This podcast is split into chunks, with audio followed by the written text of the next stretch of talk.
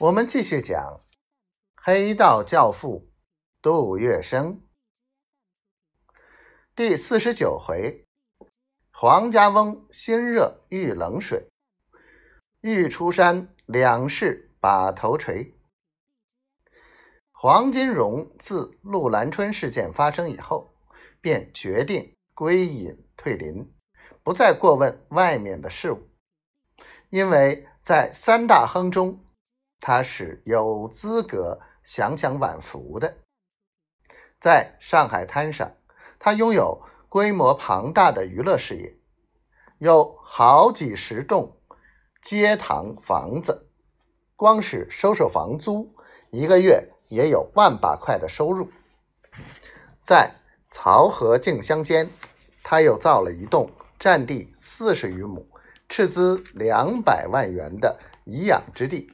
皇家花园，这座私人别墅是上海的名园胜迹之一。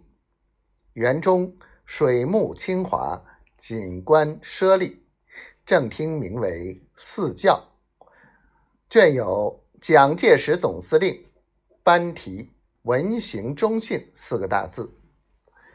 假山石笋都是花了大价钱，远自北平。和西湖运来。这时，他又有一项鲜为人知的秘密，即又跟一个女人同居了。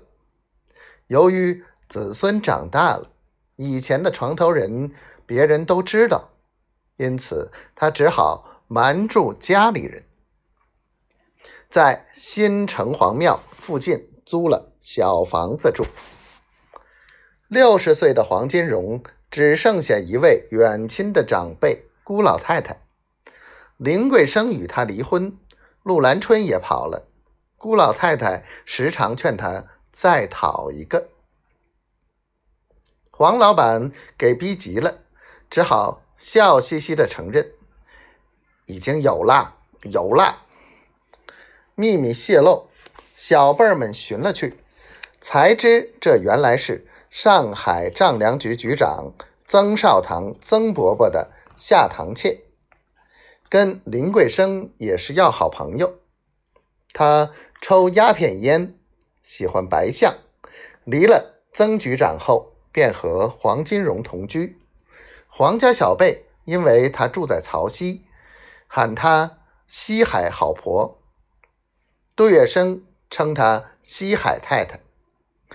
黄金荣很想把这位新欢也带进皇家花园，就此关上大门，飘飘然做他的富家翁。